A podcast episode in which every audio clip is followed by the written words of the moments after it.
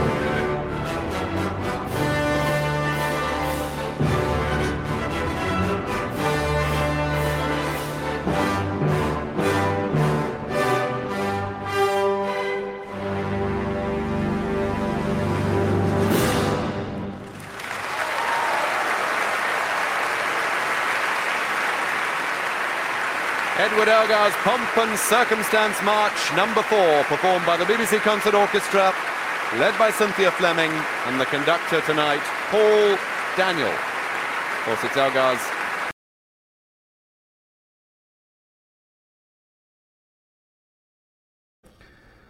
Bem, com essa música eu inicio o programa de hoje, aqui Guerra de Informação, um programa muito especial para mim, onde, uh, longe de querer trazer um resumo do que vem a ser o pensamento do professor Olavo de Carvalho, longe de querer trazer alguma aula que seja sobre Olavo de Carvalho, eu quero aqui compartilhar com vocês a minha experiência com o professor Olavo de Carvalho. Né?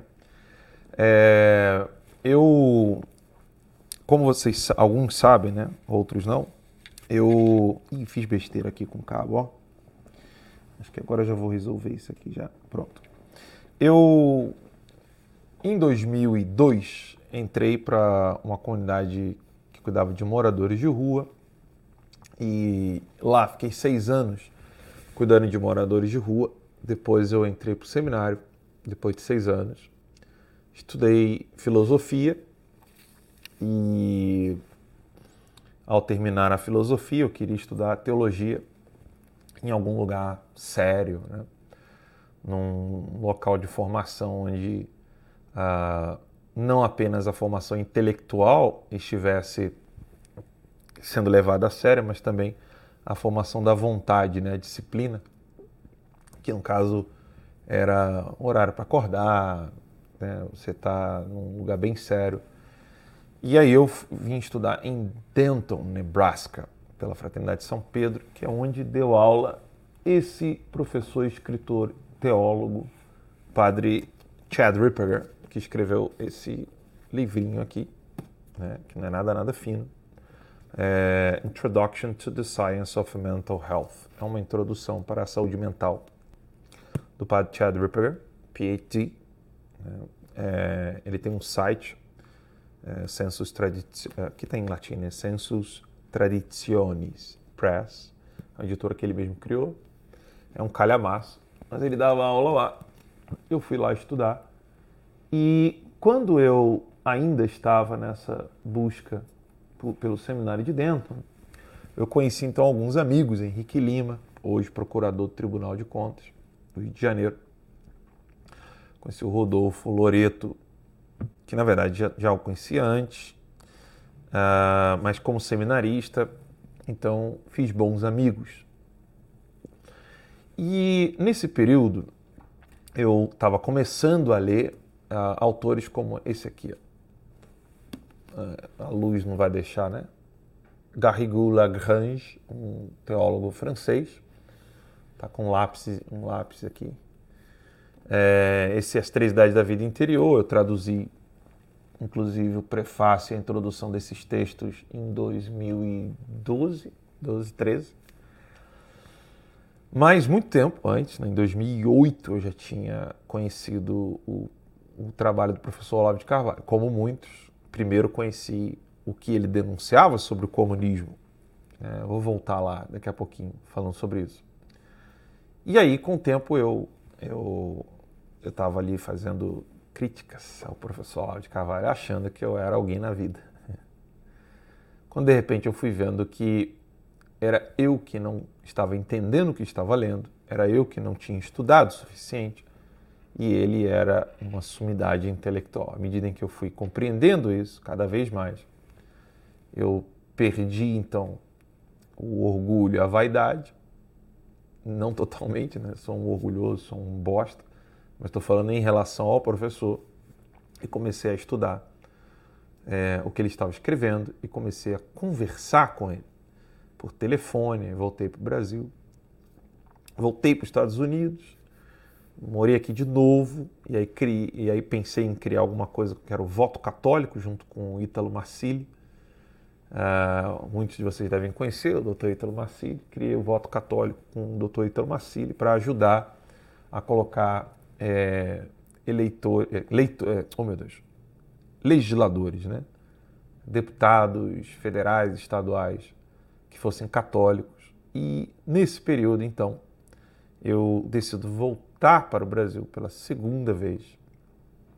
E eu crio o Terça Livre em 2014. E de lá para cá, cada vez mais, né, eu ia aprendendo com o professor Olavo. Então hoje faz uma semana que eu estava com um amigo meu aqui, conversando, recebi o telefonema de que o professor Olavo tinha falecido, caí em lágrimas, óbvio, né? Peguei o carro e fui imediatamente para a Virgínia para poder prestar minhas condolências à família, ajudar no que fosse necessário. Fiquei lá um tempo, fiquei lá uns dias para ajudar a Roxane. E eu testemunhei né, todo o sofrimento do professor Olavo de Carvalho nos hospitais. E eu ficava, às vezes, a noite toda no carro ali, do lado de fora do hospital, para qualquer telefonema que ele precisasse, seja uma água, seja um, uma comidinha, alguma coisa que eles precisassem, eu estava ali prestando ajuda ou para levá-los para casa, etc. E tinha alegria de poder sempre chegar na casa do professor Olavo e ser chamado de meu irmãozinho, né, que era como ele me chamava. É... O que, que foi tão impactante no pensamento, na vida do professor Olavo, para mim, é que mudou por completo a minha vida? Foi o amor pela verdade. Nunca vi um amor tão profundo pela verdade como eu vi no professor Olavo de Carvalho. Eu sentava às vezes na sala com ele, mencionava alguns autores que eu já leio há algum tempo, como Garrigou, é, aqui são obras do Garrigou Lagrange aqui. Ele me indicou essa aqui da Leyenda Negra sobre a campanha de difamação inglesa contra a Espanha. Isso aqui também foi ele que indicou. Ele me deu de presente essa coleção de Harvard. É, ele me indicou esse livro aqui também, enquanto a gente estava conversando, The Anglo-American Establishment, sobre os globalistas, sobre as dinastias americanas. E, uh, óbvio, né, ele indicou tantos outros, né? Esse aqui, esse Solving by Grace, by the Grace of God, da KGB. Uh, ah, e uma infinitude de livros que não só ele indicou, como só foram publicados no Brasil depois que ele é, abriu os olhos do povo brasileiro. O professor Olavo de Carvalho escrevia é, para vários jornais, ah, final de 80, início de 90. Né? 90 ele foi para o Jornal Globo. Ah, ele acabou sendo muito perseguido no Brasil. Se mudou em 2005 para os Estados Unidos. E em 2006, deixa eu ver aqui, eu tenho até anotado aqui, 6 ou 8. Acho que foi 2006, né? Que ele começou o True Outspeak não lembro agora aqui se foi 2006 ou 2008, vou ficar na, na dívida aqui com vocês. Mas tenho quase certeza que foi, foi 2006 ou 2008, vou ficar na dúvida aqui. Sei que ele fez um programa com essa abertura, essa música aí, né? Um programa uh, que era o True Out Speak. Né? True Outspeak, na verdade, eram duas palavras. True Outspeak. E nesse programa ele lia 2006, obrigado. Então era isso mesmo, então estava certo, um ano depois. E aí, dois anos depois, ele cria o curso online de filosofia. E o professor Olavo, ele nesse programa Throughout Speak, ele lia alguns comentários da imprensa e falava, isso em 2006, embora já tinha escrito sobre isso muito tempo antes, mas ele falava de, por exemplo, Rush Limbaugh, né? falava do Andrew Breitbart, que é o autor desse livro aqui, que criou o site Breitbart. Né? Esse aqui é o Andrew Breitbart, que é um dos grandes mentores do James O'Keefe, do Project Veritas. Ele falava do Sean Hannity, falava do Tucker Carlson, falava dos conservadores americanos, falava da, da atmosfera de institutos e associações dos conservadores americanos falava o quanto que o, o, o movimento conservador americano era quem ditava as regras para o partido é, republicano, ou seja, eles cobravam. Isso tudo era muito novo para o brasileiro que estava dependendo da imprensa que só falava asneira, não é de hoje. Né?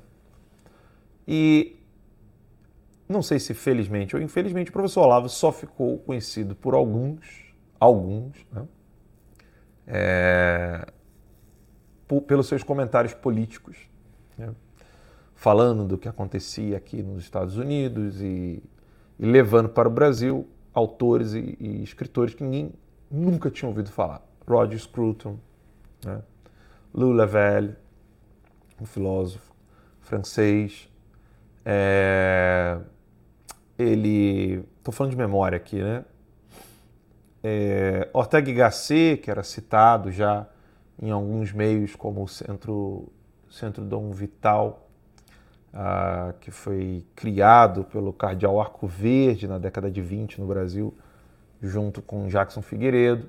Era um grupo conservador pujante, forte, e eles eram, Chesterton, esses autores eram citados ali já, mas quem deu popularidade a esses autores, que no Brasil quase ninguém conhecia, foi o professor Olavo de Carvalho. Então ele é conhecido por alguns, uh, por ter é, falado e explicado um pouco para as pessoas como era a política aqui nos Estados Unidos e o que que, por que, que no Brasil não existia. Né? Foi grande amigo é, de grandes escritores, Otto Maria Carpo, é, é, conheceu grandes escritores da academia em vida, inclusive, deixa eu ver se está aqui, um dos, um dos gênios da Academia Brasileira de Letras no Brasil. Não está aqui. Eu tenho os meus livros ainda para organizar. Ah, está aqui sim, ó. Heberto Salles. É, foi amigo do professor Olavo. Então o professor Olavo ele foi levando adiante como um mestre, é, um Master of Language, como diz aqui nos Estados Unidos. Ah, era indiscutível, mesmo na boca dos detratores, o domínio que o professor Olavo de Carvalho tinha da língua portuguesa, poliglota que era, conseguir escrever e ler em vários idiomas. Uh, era um homem que dominava a literatura brasileira como ninguém, e seus detratores odiavam debater com o professor Olavo de Carvalho exatamente por, por essa competência que ele tinha além das capacidades filosóficas, era uma competência literária extremamente acima do normal, né? a ponto de homens como Rodrigo Gurgel, uh, que foi juiz do Prêmio Jabuti, que é o maior prêmio de literatura no Brasil, reconhecer em Olavo de Carvalho um gigante da língua portuguesa. É, enfim, o que eu gostaria de falar com vocês era como que foi o, o meu o momento em que eu falei assim, é, realmente eu estou completamente equivocado e o professor Lauro de Carvalho é um gênio não só da literatura, mas também um gênio filosófico.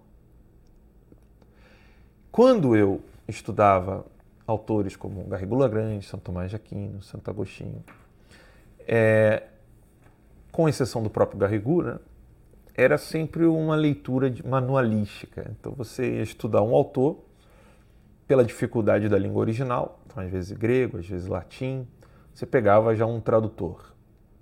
É, então você já tinha que confiar no tradutor, né? não é a mesma coisa que ler o original. É, lendo uma tradução que você não sabe se é elevada ou não, eu tinha que então acompanhar os comentadores. Então, assim eram os meus estudos. Né? Não era com fontes, é, fontes, fontes, originais, né? os textos originais na língua original.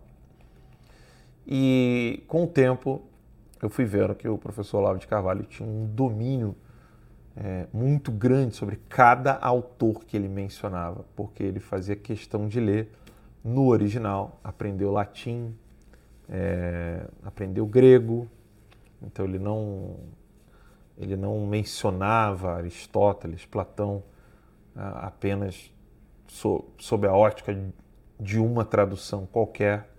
Ele tinha capacidade de reconhecer qual tradução era uma tradução fiel aos textos originais ou não. E isso foi já um divisor de águas para mim. Né? Começar a, é, a ver os, os, livros que eu estava lendo com outros olhos. Né? Porque uma coisa é você pegar, por exemplo, os meus livros estão vindo ainda do Brasil para cá, mas aqui não tem nenhum deles, né? Vou pegar Shakespeare aqui, Divina Comédia. Aqui tem a Divina Comédia, Dante Alighieri. Está em inglês, ele não escreveu em inglês.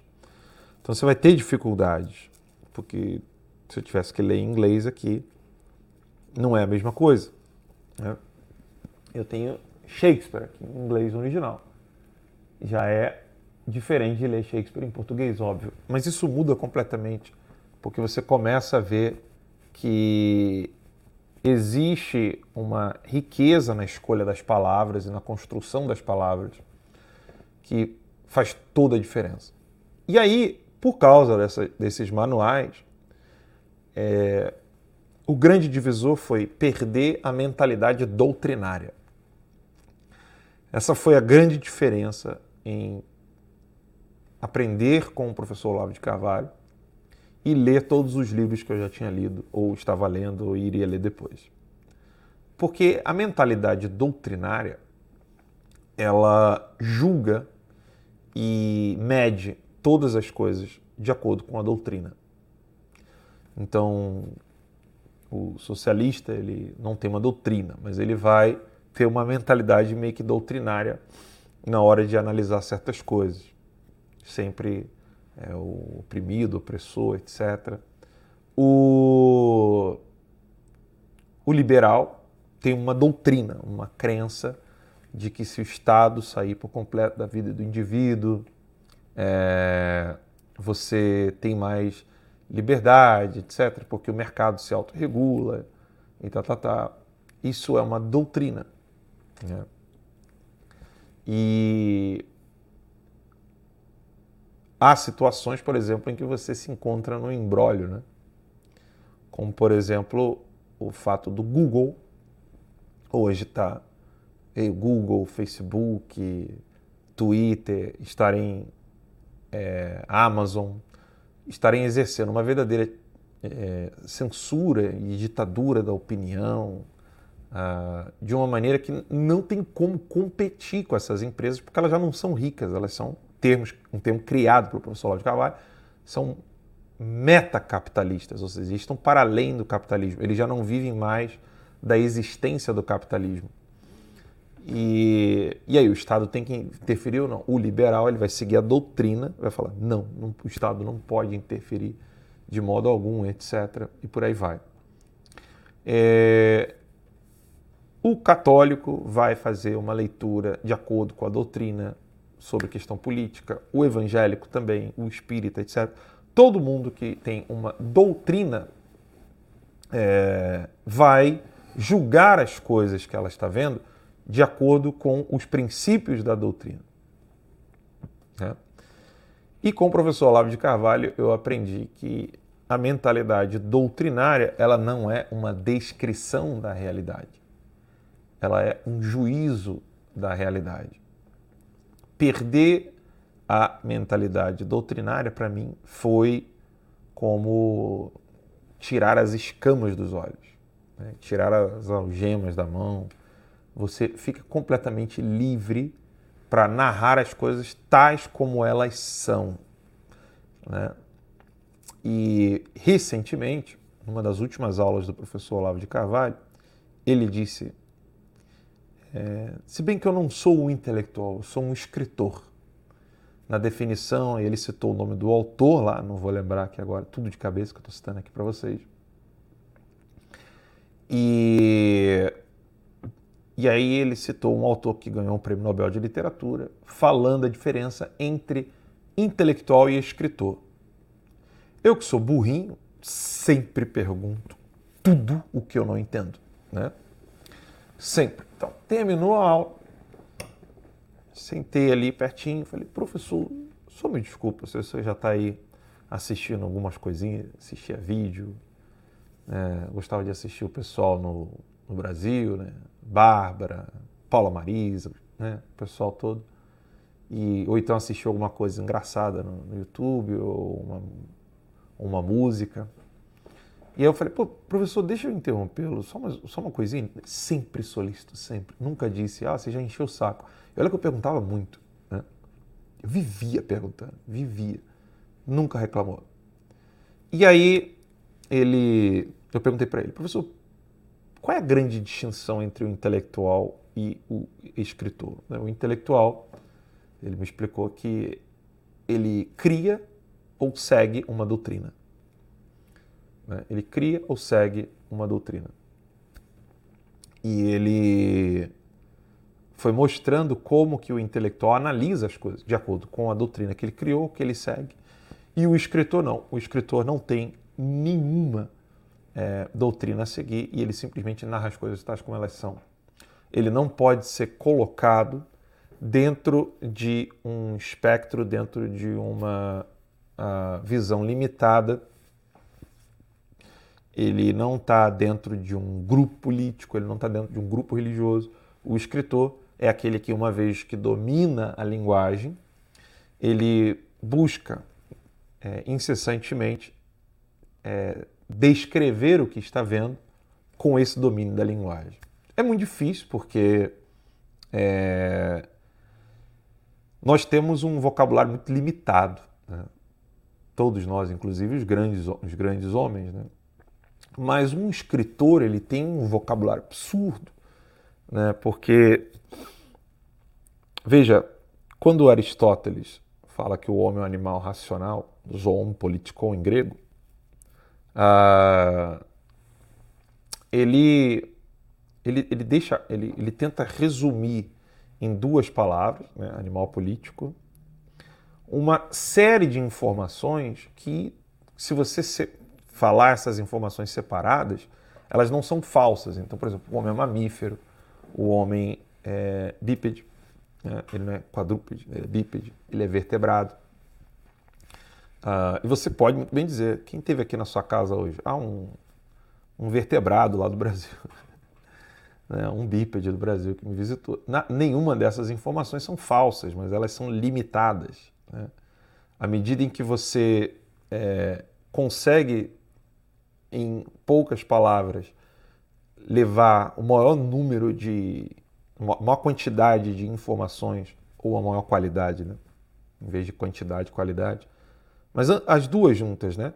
Quando você consegue levar o maior, o maior número de quantidade e qualidade dentro de poucas palavras, é exatamente o que define um grande escritor. Né? Define alguém que domina a linguagem e com as criancinhas é assim, né? Quando nós somos criancinhas, a gente fala au au para todos os cachorros. Então a gente não sabe a palavra cão, cachorro, né? A gente sabe au au. E aí conforme você vai crescendo, você já sabe cão, cachorro, é, vira-lata, pastor alemão. Você começa a usar várias palavras para poder é, identificar com precisão que tipo de cachorro é esse, quem, qual cachorro é esse. E conforme você vai crescendo, você vai ampliando o grau de precisão daquilo que você está vendo. Mas para isso você tem que ter um domínio de um vocabulário muito extenso. Então essa é a grande diferença entre o, o escritor e o intelectual. O intelectual ele pode dominar um vocabulário vasto, mas ele vai sempre utilizar como princípio como fundamento do seu raciocínio uma, um corpo de doutrinas e valores que ele considera primazes. Né? E é impressionante como que, ao ter contato com isso, né, com o professor Olavo de Carvalho, a gente percebe que é, não adianta, por exemplo, essa é dica do professor Olavo de Carvalho, aprender lógica sem aprender literatura ou aprender lógica e metafísica sem literatura, ou seja, aprender filosofia sem literatura, é, ele falava muito da, da importância de você primeiro estudar a história da filosofia, história geral, cultura geral, antes de ir para a filosofia. E eu fiz tudo errado, né? eu e todos os seminaristas do mundo inteiro, né? não só do Brasil, né? que vão para a filosofia sem literatura. Mas além antigamente era assim? Não, porque a literatura era algo comum né? entre famílias que tinham a capacidade de poder levar o filho para estudar.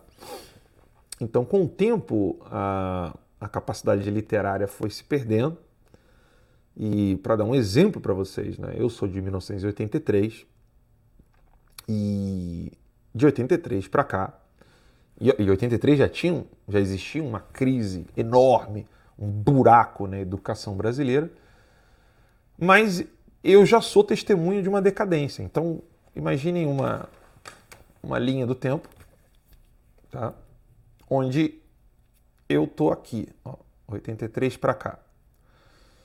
Se eu já consigo ver uma decadência enorme da educação daqui para cá, você imagina quem já está vendo desde aqui do, do princípio. Então, mostrando aqui para vocês, né? Se você consegue ver uma decadência no finalzinho e ela já é grande, imagina quem está vendo muito tempo antes, né? Essa decadência. Então, de 83 para cá, eu já vi a diferença gritante. Não só na disciplina, né? eu estudava com a, um botando a mãozinha no ombro do outro, cantando hino nacional. É, ainda se tinha aquela coleção vagalume né, para ler, ainda se tinha um incentivo à leitura, a gente ainda tinha que ler Machado de Assis, tinha que ler é, é, Monteiro Lobato, outros autores. E hoje em dia é, essa molecada nem sabe o que é isso. Nem sabe. Sexta série, sétima série, eu já tinha que ler é, esses autores na sexta e na sétima série. No Brasil, se pega uma criança de sétima série, sexta série, não sabe nem quem é Machado de Assis, nunca leu. Então você imagina o que nós vamos ter daqui a alguns anos. Né? É, você imagina o que nós vamos encontrar de de gente burra no país né, daqui a pouco. É impressionante. O Luciênio botou aqui, lembro da coleção Para Gostar de Ler. Exato. Então você vê, ó, jornal, né? Jornal no Brasil publicava isso aqui, gente. Isso aqui é uma coleção do Érico Veríssimo. Né? Então você tinha. Os jornais divulgavam isso aqui, gente. Ó, Globo. Né? Não sei se era Globo Livros já. Deixa eu ver aqui o que, que eles dizem aqui. Ilustração da capa. Editora Globo S.A. Né? Era uma editora, editora Globo. Mas assim, os jornais publicavam isso aqui. Né? E eu, eu já tinha que ler Fernando Pessoa, Érico Veríssimo. E, e, a gente conseguia essas coisas em jornais. Né? Uh, agora você imagina hoje que o jornal não só não divulga o livro, mas diz o seguinte: ó, Anitta, norte de, opção, de opinião política. Está no Globo. Né?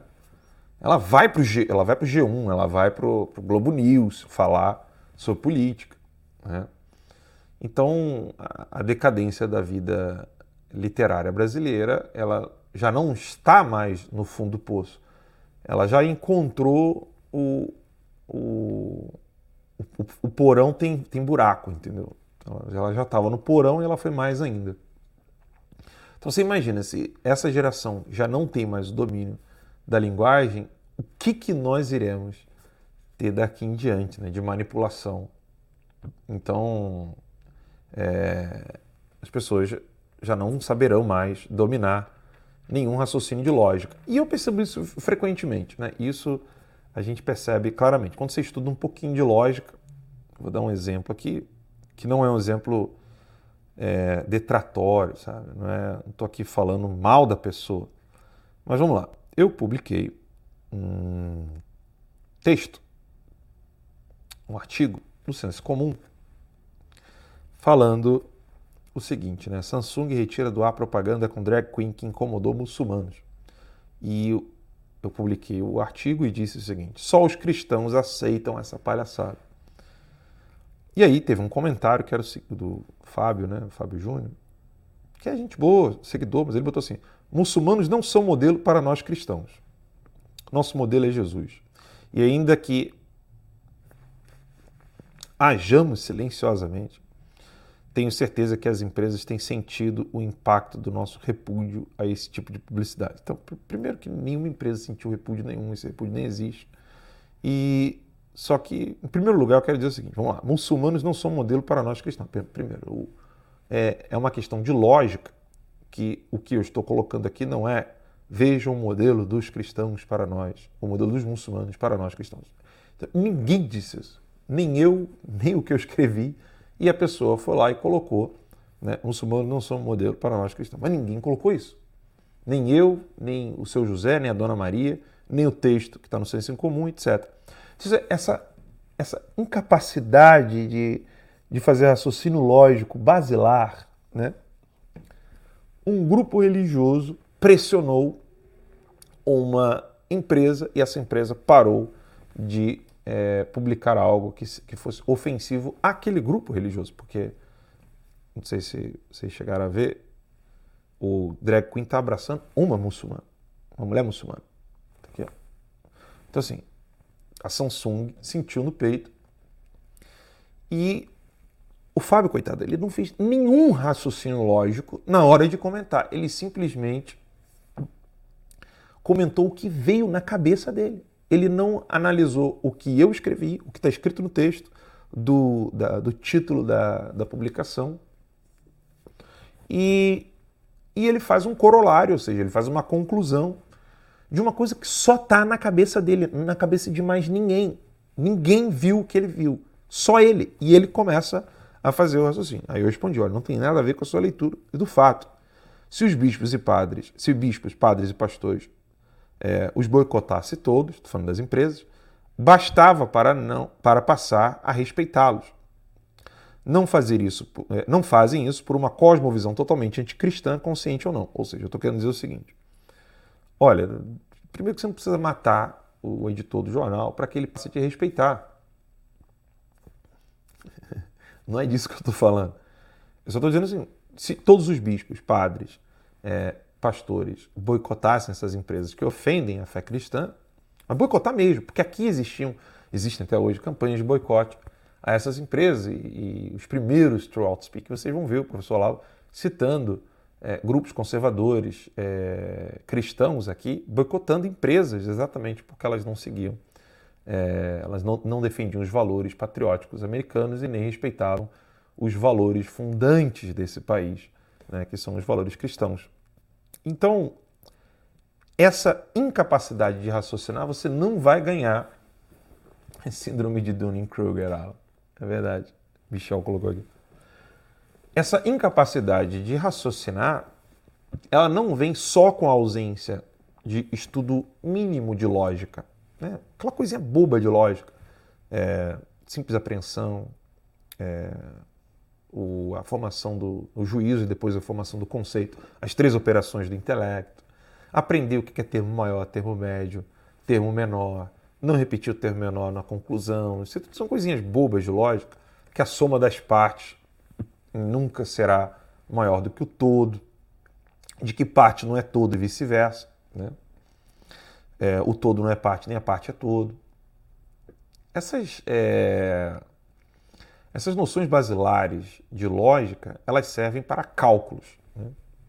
Cálculo não apenas matemático, mas cálculos literários. Você está lendo um texto ali, você pega qual é o termo mais abrangente, esse aqui, qual é o termo menor, esse aqui, qual é o termo médio que está fazendo a relação entre os dois, e aí como é que você vai chegar a uma conclusão. Só que isso é tudo matemática, tipo xadrezinho, né? Xadrez. Ah, usou é, peão, na, peão D3, você já sabe como vai ser quase a maioria da, da jogada. O importante é você entender que, para além da lógica, né, não retirando a lógica, mas para além dela, o que está para além supõe-se né, que você está usando a lógica, é você ter um domínio linguístico para entender o que lê e, sobretudo, saber expressar o que você realmente está pensando. E isso o professor Olavo de Carvalho foi um mestre, é, um gigante na história do Brasil. Na história dos 500 anos do Brasil. É, entrou para a história, né, para a literatura universal, como um, não só um Master of Language, né, um, um mestre de uma língua, é, pela maneira linda que escrevia, pelo humor. Né? E aí, o professor Olavo de Carvalho, vendo que todo esse esforço literário, todo esse esforço de restaurar poesia, literatura, latim, é, grandes autores, vendo que nada disso estava, estava tendo efeito, ele percebeu, depois de, de muitos estudos de de psiquiatria, psicologia, de que essas pessoas estavam com um problema lógico, né, de, de raciocínio, não porque o ensino da lógica estaria faltando para essas pessoas, mas não porque elas estavam numa espécie de transe. Elas estavam sob uma é, histeria, falando não o que sente, mas passando a sentir aquilo que falava. E ele sabia que só o choque podia despertar a pessoa e levá-la a cair né, em si e ver: opa, eu estou pensando de maneira equivocada. E aí, quando você vê os frutos dessa técnica do professor Olavo de Carvalho, eles são enormes. E, óbvio, os histéricos são os primeiros a dizer. Né? O Olavo de Carvalho era muito inteligente, mas falava palavrão, mas fumava, mas xingava, mas tinha um método diferente. Ele atacava pessoas e não ideias. São todos, to sem exceção. Isso não é um juízo temerário, isso não é uma, uma ofensa. É todos, sem exceção, são histéricos. Ou têm algum problema psicológico grave, como, por exemplo, querer sempre estar de bem com pessoas que são absolutamente abomináveis, como fez o Ives Gandra Martins, né? que fez um vídeo bonitinho lá falando nós tínhamos uma divergência. Mas é, vem cá, vocês já ouviram, vocês já leram algum grande intelectual falando de um outro grande intelectual, precisando da desculpa primeiro, dizendo que, olha, olha, eu, fulano era muito bom, mas a gente tinha algumas discordâncias. Você não encontra isso, você não vai ver, eh, você não vai ver Chesterton falando assim dos seus de quem ele admirava. Você não vai ver o Tolkien falando assim do C.S. Lewis. Você não vai ver é, enfim, você não vai encontrar um grande intelectual tendo que se desculpar para a plateia na hora de elogiar um outro grande intelectual. Né? Mas por que, né, que o Ives Gandra teve que fazer isso? Né? É uma fraqueza de personalidade, evidente. Né? Veja, eu, um menino, tendo que explicar a fraqueza de personalidade de um, um homem adulto, intelectual, um homem que certamente está mais perto de Deus do que eu, que é o Dr. Ives Gandra Martins, mas você vê que existe essa, esse vício corrosivo de querer dizer, não, olha, ele usou palavras assim porque é amigo do Alexandre de Moraes. Não consegue ver que uma pessoa que você considera como amigo é um ser humano abominável, que em outros tempos teria um, uma, teria uma sorte totalmente diferente da que ele tem hoje. Exatamente por mandar prender pessoas inocentes, por deixar um homem é, de idade na cadeia inocente, como é o, o, o senhor Roberto Jefferson. O, a sorte do Alexandre de Moraes seria totalmente outra em tempos idos. Então, como é que um homem não pode é, chamar pedra de pedra.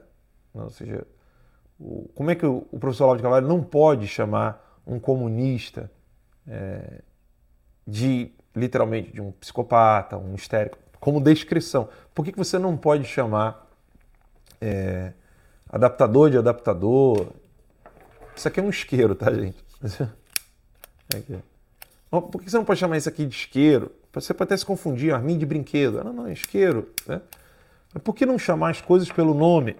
É, e essa dificuldade do brasileiro, é, que eu estou falando aqui de pessoas que estudaram lógica, estudaram filosofia, estudaram teologia, têm capacidade, mas é, essa coisa de querer conviver uh, pacificamente com quem só quer o mal para você, em primeiro lugar, né? ou seja, e que às vezes só não, não, Por exemplo, o Alexandre de Moraes não prende o Dr. Ives de Gander Martins porque realmente eles são amigos e ele é um senhor de idade.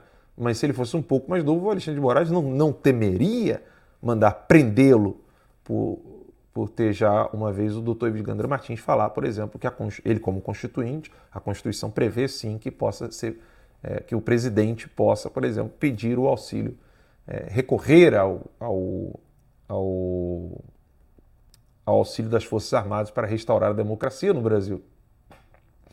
Então vejam que foi no professor Olavo de Carvalho que eu vi uh, que, além de você não, é, não ser suficiente conhecer é, lógica, você ter que conhecer literatura, você ter que ter domínio linguístico, veio um fator que foi a seiva de tudo que o Olavo fala, que é a força da personalidade. É você ter uma personalidade, uma vida que é transparente o tempo todo o tempo todo, 24 horas por dia, não de acordo com a minha conta bancária, não de acordo com o número de seguidores, não de acordo com o número de inscritos, não de acordo com os meus diplomas, não de acordo com o, o, o, a fama ou de acordo com a, a estima pública que eu preciso guardar, ou coisa do tipo.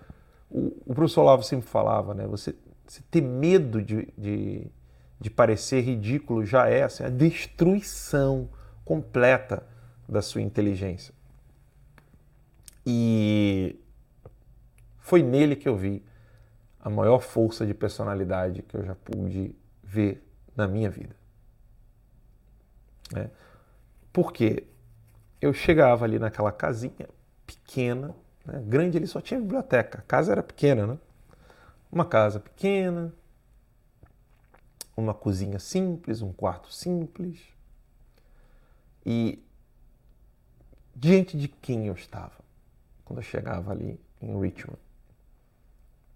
Eu estava diante do homem que denunciou o Foro de São Paulo sozinho. Sozinho.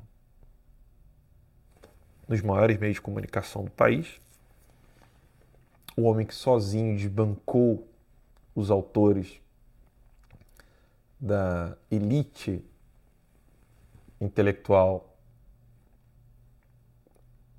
brasileira, homem que levou pela primeira vez uma, um pensamento diferente de esquerdista, de, de, de esquerdista, era um pensamento esquerdista, para o Brasil. O Brasil passou a conhecer outras, outras literaturas, é, como essas que eu acabei de mencionar aqui para vocês. Né? Livros como esse aqui, do Paul Johnson, é, esse livro aqui do Christopher Andrew, a lista de autores que o Olavo levou para o Brasil que ninguém nunca tinha ouvido falar. Né? E aí, é, esse homem que fez tudo isso, estava ali. Às vezes virando para mim e falando assim, vamos lá no Wawa. Wawa é uma, uma rede de, de não é tipo um restaurante, é conveniência, né? Que tem aqui nos Estados Unidos, tipo 7-Eleven. É, eu estava diante de um gigante que não era apegado nem um pouco a tudo aquilo que ele mesmo construiu. Enquanto que constantemente nós convivemos, todos nós, com pessoas que entregam umas às outras, caluniam, difamam, finge que não vê, se omite de ajudar um ou outro, porque pode ser prejudicado. Aí de que adianta você ter uma vida piedosa, religiosa, ou você ter um domínio de lógica, de metafísica, de gnoseologia, de filosofia da linguagem? De que adianta você ter um domínio é, vocábulo, um domínio vocabulário absurdo, se você não tem a força da personalidade? Se você vende tudo isso por 30 moedas?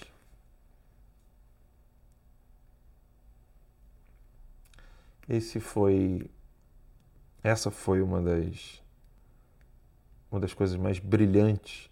Né? Eu me sinto tão indigno de ter testemunhado isso com os meus próprios olhos todos os dias. Todos os dias. E, e ver isso no professor Olavo de Carvalho é, quando ele, ele tem alunos infinitamente melhores do que eu, é, só que eu tive o, o, privilégio que eu nunca vou entender, né? Foi Deus quem, quem quis me dar esse privilégio, por pura misericórdia, de estar com Ele em momentos alegres, momentos de precisar de ajuda, de precisar de ir para o hospital, voltar, fazer um. Eu liguei para o Rasta, né? Uma vez falei, Rasta, o Olavo saiu do hospital, vem para cá correndo, vamos fazer um churrasco para ele. E a gente fez um churrasco para ele lá. Foi um dos últimos, né? Antes dele ficar nessa ida e volta de hospital. Só que era, era um gigante um gigante. Um, só que um gigante em tudo isso que eu falei para vocês, né?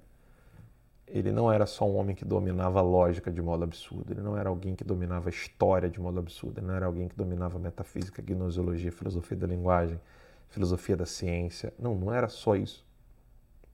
Ele não era um homem que apenas, com tudo isso, mais domínio literário. Não. Não. Ele era um homem de uma personalidade fortíssima, de uma vontade determinada, né? de querer algo e não parar enquanto não alcançar. E eu espero um dia poder chegar perto disso, né? de ter essa força de personalidade, de ter coragem. Uh, e eu peço que eu nunca venda minha alma por 30 moedas. Peço a Deus que isso não aconteça comigo. É óbvio que na merda como eu tô agora é fácil falar, né? Mas se um dia eu tiver alguma coisa, eu espero nunca vender amigos, conhecidos ou qualquer pessoa que seja inocente para proteger fama, dinheiro, cargo, poder ou qualquer coisa. Que foi o que eu mais aprendi com o professor Lauro de Carvalho. Nunca ceder a essas coisas passageiras por causa da nossa consciência de imortalidade nunca entregar um amigo, nunca deixar uma pessoa fraca, desamparada, socorrer quem quer que seja, não deixar de estender a mão a quem precisa. Né? E estar tá sempre atento a essa consciência de mortalidade, né? de que esses atos, eles perdurarão na eternidade.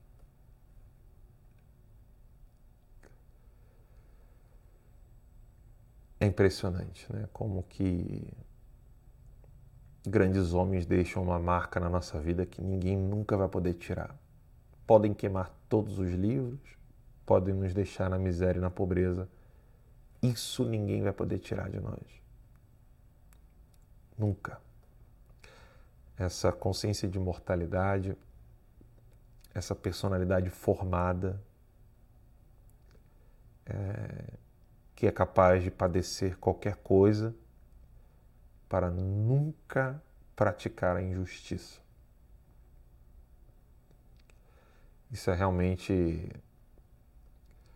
uma das, uma das coisas mais importantes que nós precisamos fazer agora. Né?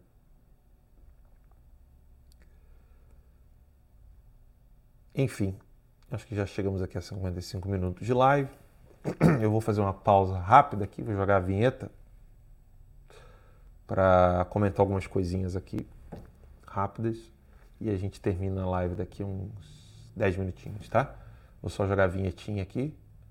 E não esqueçam, né? Nesse intervalozinho, corram lá, alandosantos.com no meu site. Vocês podem acessar e assinar lá, alandosantos.com barra assine, é meu único meio de hoje de minha única fonte de renda, né? Depois que roubaram as minhas empresas, roubaram tudo. A gente volta daqui a pouquinho. Alan dos Santos não cometeu crime nenhum. Qualquer decisão que eu for tomar vai ser só realmente continuar fazendo jornalismo como sempre. E o artigo 220 é aquele da Constituição que lembra que é livre a manifestação de pensamento, criação, expressão e informação.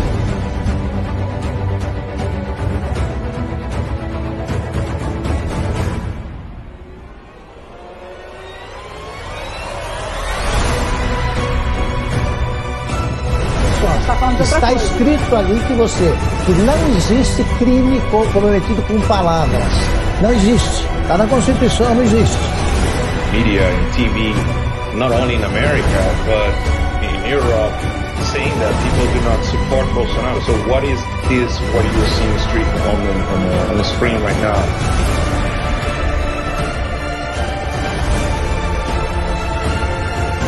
TVs no YouTube.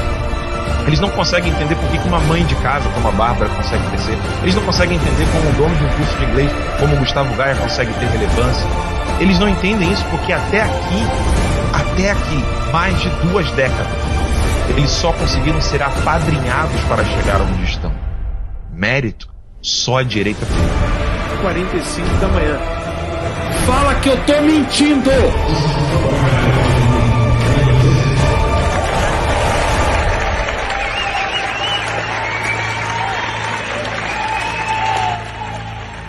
Eu não tenho medo de vocês, não, rapaz!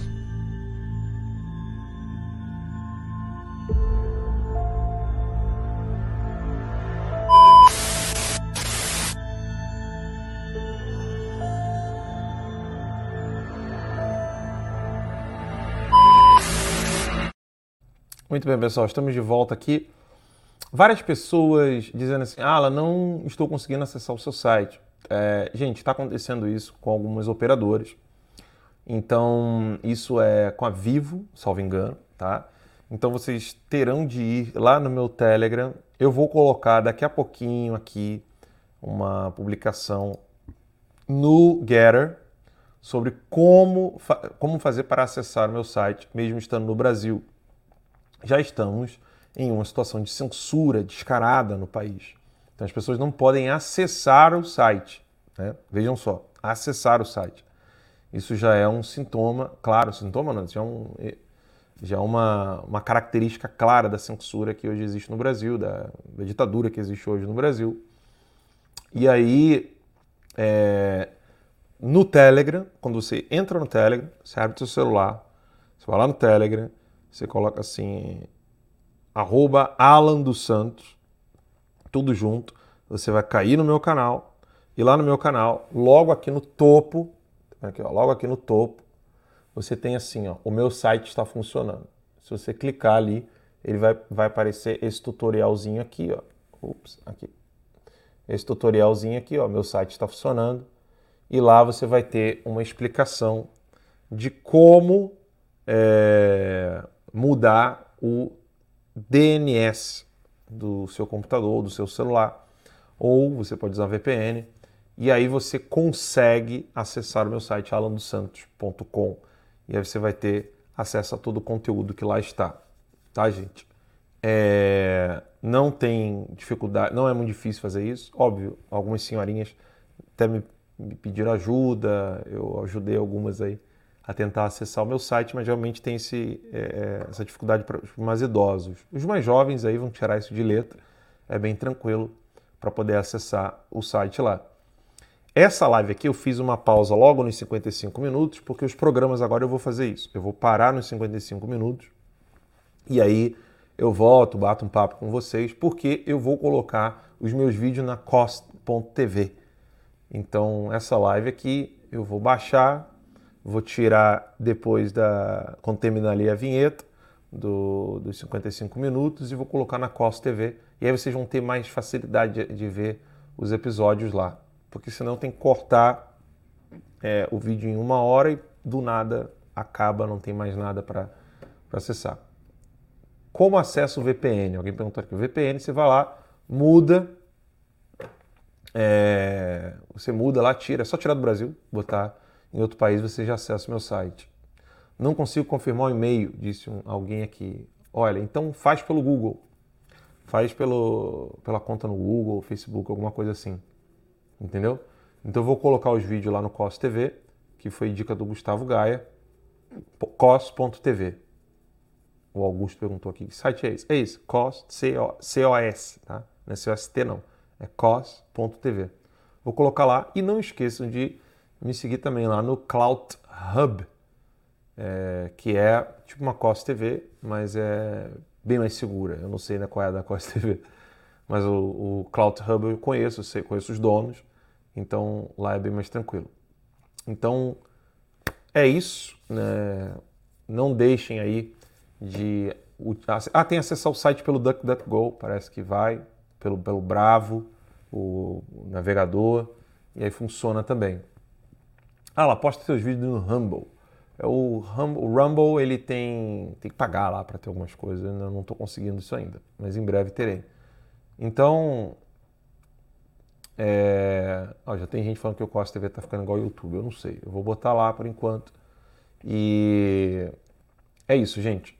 alansantos.com. Quem tiver dificuldade, vai no Telegram. É, fizeram um, um Instagram para divulgar as minhas lives aqui do programa Guerra de Informação. Agradeço de coração. É, também estou naquela bosta de TikTok. Fazer o quê?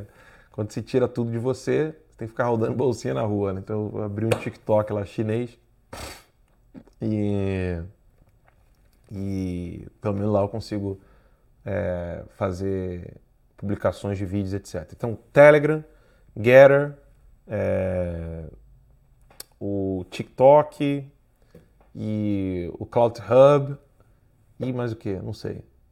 Enfim, os principais é o Gera e o Telegram. Tá bom, pessoal? Vou ficando por aqui. Um beijão em todos vocês. Falem rapidinho aí só a cidade de vocês é para mandar um abraço aqui. E aí assim fica mais fácil para poder mandar um abraço para a galerinha nas cidades aqui. Esse Brasilzão lindo e maravilhoso. Tenho um carinho enorme por vocês. Inclusive, é, te vi dançando lá, não viu porra nenhuma, Michel. Que me viu dançando no TikTok, uma ova. Nem vem. Tá bom? E vamos invadir o Gera e o Cloud Hub, gente. São os dois aí que a gente tem que confiar. Então, Londrina, agora vem a metralhadora aqui, que eu não consigo nem ver direito. Vamos lá. Uh, caralho. Agora é que vai ser difícil de ver aqui. Uh, cara, agora vamos tentar segurar aqui o, não dá. Juiz de Fora, Sobradinho, Londrina, é, Bangu, Rio de Janeiro, olha aí. Fátima de Bangu, Rosana de São José dos Campos, é, Família Bolso de Belo Horizonte, galera de Vila, Vila Velha, Ridas hoje, tá Avenida Paulista. Uh, o Alan faz faz nada, rapaz. Anápolis, Salvador, Gama, Distrito Federal, São Paulo, Itapecerica da Serra. Gente, eu não consigo nem ler. Eu tentei subir aqui o scroll aqui para ver, ó. Fica difícil, não dá. Juliana Barbosa, Piedade, Rio de Janeiro. Belfor Roxo. Rapaz, gente, Belfor Roxo aqui, hein? Que coisa boa. Vou... Acho que é Cotia, né? ele botou ali, Cotia. Cotia, São Paulo, Emerson de Belfor Roxo. Nossa, Osasco. Gente, eu, eu... Rony de Curitiba. Cara, sobe muito rápido, gente. Maria de Porto Alegre. Bruno de... Eloy... Não, como é que é? Não deu, não deu. Caramba, gente, eu tentei ler, mas realmente ficou difícil aqui. João de Goiânia. Cara, não dá. É uma metralhadora. Não dá para ler, não. Obrigado aí aos 8 mil ao vivo. Deus abençoe vocês. Rezamos pela alma do professor Olavo de Carvalho. E que Deus nos abençoe muito, muito, muito, muito, muito. E daqui em diante é tocar o barco sempre por amor à verdade. Tá bom? Beijão, fiquem com Deus, galera. Tchau, tchau.